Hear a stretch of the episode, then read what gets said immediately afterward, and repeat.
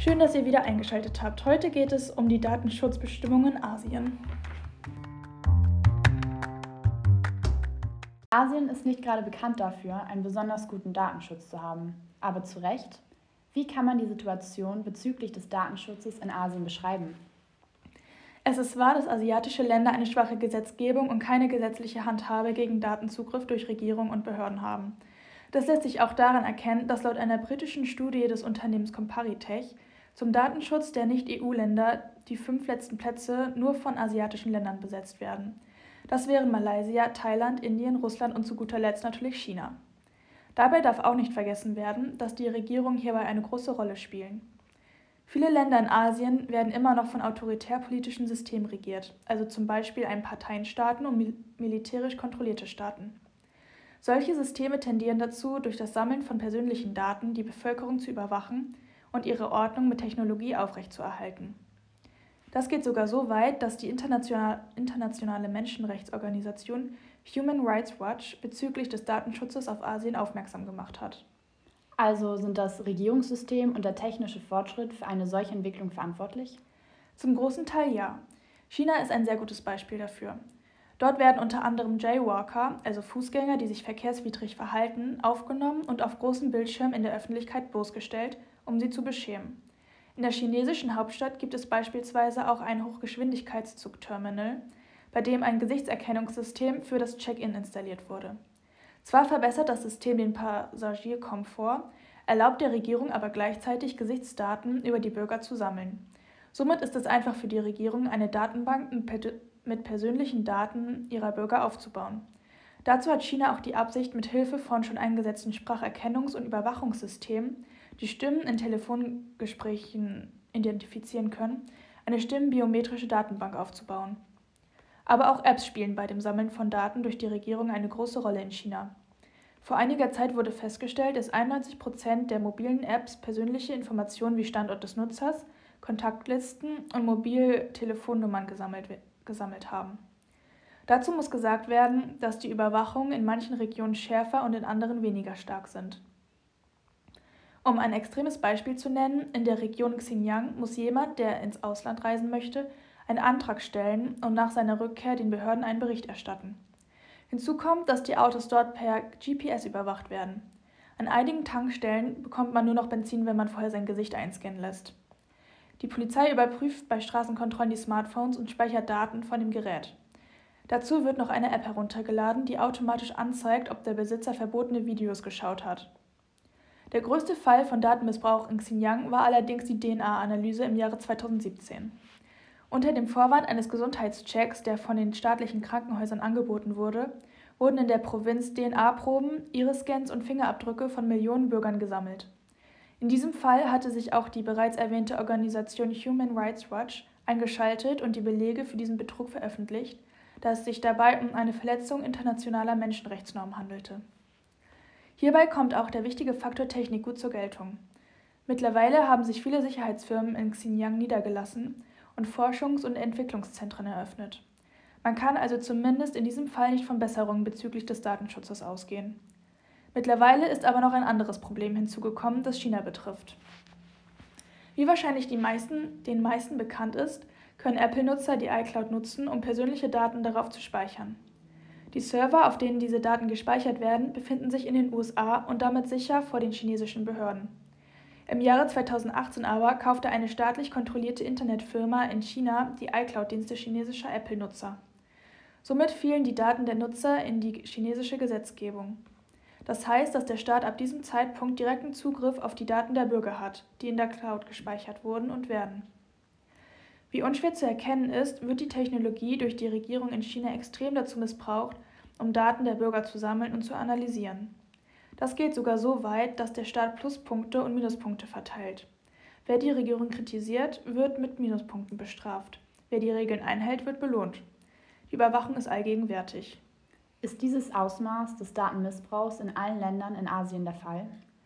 Nein, China ist ein extremes Beispiel, auch wenn die meisten Länder in Asien nicht wirklich dichte Gesetze für den Datenschutz haben. Aber wie bereits gesagt, tendieren Länder mit autoritär-politischen Systemen mehr zu einem solchen Missbrauch und davon gibt es in Asien mehrere. Nordkorea ist wegen seiner Diktatur ebenfalls ein gutes Beispiel. Allerdings herrscht dort eine andere Art der Überwachung, da Nordkorea lange nicht das Maß an Technologie benutzt, das China zur Verfügung steht. So etwas wie Datenschutz existiert in Nordkorea nicht. Internationale Telefonate dürfen die Nordkoreaner und Nordkorea Nordkoreanerinnen nur mit einem überwachten Festnetztelefon führen, das sich in einem staatlichen Postamt befindet, und die Inhalte muss, muss man sich vorher genehmigen lassen. Gespräche über geschmuggelte Mobiltelefone werden abgehört. Während Nordkorea 25 Millionen Einwohner zählt, gibt es dort nur ca. 3 Millionen Smartphones. Aber auch die Radio- und Fernsehsendungen werden überwacht, denn es ist nicht erlaubt, Sendungen aus dem Ausland zu empfangen. Es gibt eine extra auf Spionage und digitale Technik spezialisierte Sondereinheit äh, der Regierung, die solche verbotenen Telefonate und die jeweiligen Nutzer aufspüren. Personen, die dabei erwischt werden, können verhaftet werden. Hinzu kommt, dass es auch sogenannte Nachbarschaftsgruppen gibt, die das Recht haben, jederzeit spontane Hausbesuche vorzunehmen, um der Regierung über die Aktivität der besuchten Person zu berichten. Diese Gruppen werden von der Regierung für die ideologische Erziehung gebildet. Nordkorea ist nach Eritrea zwar das internetunfreundlichste Land der Welt, aber ein Amnesty-Bericht zeigt, dass Nordkorea seine technologischen Fähigkeiten aufrüstet, damit die Kommunikation ins Ausland in Zukunft noch besser verhindert werden kann. So kann die Regierung mittlerweile durch neue Überwachungstechnologien Störsignale senden, um Telefonate zu unterbrechen und Mobiltelefon Mobiltelefone aufzuspüren. Aber von Nordkorea und China mal abgesehen gibt es natürlich auch andere Regierungen in Asien, die sich die Technologie des heutigen Zeitalters für das Sammeln von Daten zunutze machen. Ein Unternehmen in Japan war beispiel beispielsweise dabei, intelligente Kontaktlinsen zu entwickeln, die die Gesundheit des Trägers analysieren. Diese Daten werden an ein externes Gerät gesendet. Das Produkt sollte 2020 auf den Markt gebracht werden. Auch Südkorea arbeitet an ähnlichen intelligenten Kontaktlinsen. Und auch hier herrscht ein enormes Risiko des Missbrauchs.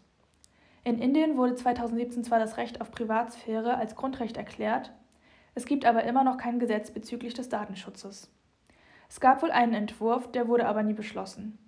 Allerdings will Indien jetzt ein national, nationales System zur Gesichtserkennung aufbauen, und das ohne Datenschutzgesetz.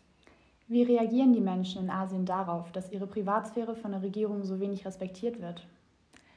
Tatsächlich scheint dieses Fehlen der Privatsphäre die Asiaten weniger zu stören und sie sind weniger besorgt darüber, wofür man ihre gesammelten Daten nutzen könnte, als man eigentlich denken sollte. Eine Umfrage hat auch ergeben, dass das bereits erwähnte Punktesystem in China die meisten Chinesen gar nicht stört. Der Grund dafür sei, dass es richtig sei, Menschen zu bestrafen, die sich nicht an die Regeln hielten oder sich unmoralisch verhielten. Schließlich werde gutes Benehmen ja auch belohnt. Ist in einigen Ländern denn eine Besserung des Datenmissbrauchs in Sicht? Vor kurzem hat tatsächlich das chinesische Ministerium für öffentliche Sicherheit und die staatliche Marktregelung neue Regeln veröffentlicht, um den mangelnden Schutz für das illegale Sammeln und die illegale Nutzung von personenbezogenen Daten durch App-Entwickler einzudämmen. Aber auch in Thailand ist jetzt im Mai 2020 das Thailand Personal Data Protection Act in Kraft getreten.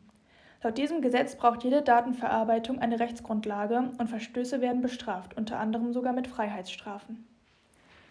Da die EU auf ein angemessenes Datenschutzniveau besteht, müssen asiatische Länder, die mit einem europäischen Land Daten vermitteln wollen, wenn sie den einfachsten Weg gehen wollen zumindest, einen Angemessenheitsbeschluss von der EU bekommen, um das Datenschutzniveau zu bestätigen. Dies ist Anfang des Jahres 2019 für Japan passiert. Außerdem hat der Europäische Ausschuss für Datenschutz 2019 bekannt gegeben, dass die Verhandlungen bezüglich dieses Beschlusses mit Südkorea schon im fortgeschrittenen Stadium seien und auch mit Indien, Indonesien und Taiwan an dem Angemessenheitsbeschluss gearbeitet werde. Können Sie eine Zukunftsprognose bezüglich des Datenschutzes in Asien abgeben? Das ist schwierig, weil, wie bereits gesagt, einige Länder zwar davon sprechen, die Datenschutzgesetze zu verschärfen, sie aber andererseits immer neue Technologien für die Überwachung ihrer Bürger entwickeln. Und in den Ländern mit autoritärpolitischen Systemen hat sowieso der Staat immer das letzte Wort und ein paar Gesetze werden den Staat auch nicht davon abhalten, weiter Daten zu sammeln. Diese Gegensätze beachten kann man davon ausgehen, dass sich die Lage in Asien diesbezüglich nur langsam und in kleinen Schritten bessern wird.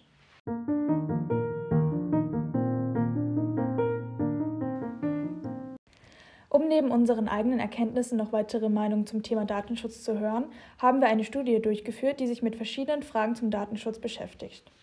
Die meisten Befragten halten die Arbeit von Geheimdiensten als tendenziell eher moralisch vertretbar. Dazu muss man natürlich sagen, dass alle Befragten Deutsche sind und wir, wie bereits in der ersten Podcast-Folge erwähnt, in Deutschland kein so großes Problem mit Überwachung haben. Wenn man Personen aus Amerika oder Asien befragen würde, würde dies vermutlich anders aussehen. Generell lässt sich für Deutschland sagen, dass wir uns eigentlich keine großen Sorgen um unsere Daten in staatlicher Hand machen müssen. In Europa haben wir ein wirklich gutes Datenschutzsystem, das eine Vorbildfunktion weltweit hat. Für die USA lässt sich sagen, dass es Gesetze zur Datensicherheit gibt, die jedoch nur für spezielle Branchen gelten und auf spezifische Daten beschränkt sind. Der Fokus des Datenschutzes liegt auf Wirtschaft, sodass Unternehmen sich ihre eigenen Grenzen zur Datensammlung setzen können. Insgesamt werden in den USA die wirtschaftlichen Interessen über die Persönlichkeitsrechte gestellt, wohingegen die Mehrheit der in unserer Studie befragten Personen denken, dass Datenschutz ein Menschenrecht sein sollte. In Bezug auf Asien lässt sich sagen, dass es zwar in manchen Ländern Datenschutzgesetze gibt, die Regierungen diesen aber nicht wirklich viel Beachtung schenken. Es herrscht in vielen Ländern eine Massenüberwachung und obwohl einige Länder zwar angeben, dass sie den Datenschutz verbessern wollen, kann man davon ausgehen, dass sich dieses Vorhaben, wenn überhaupt, nur sehr langsam durchsetzen wird. Der immer weiter voranschreitende technische Fortschritt wird den Weg zu einem richtigen Datenschutz in Asien sehr erschweren.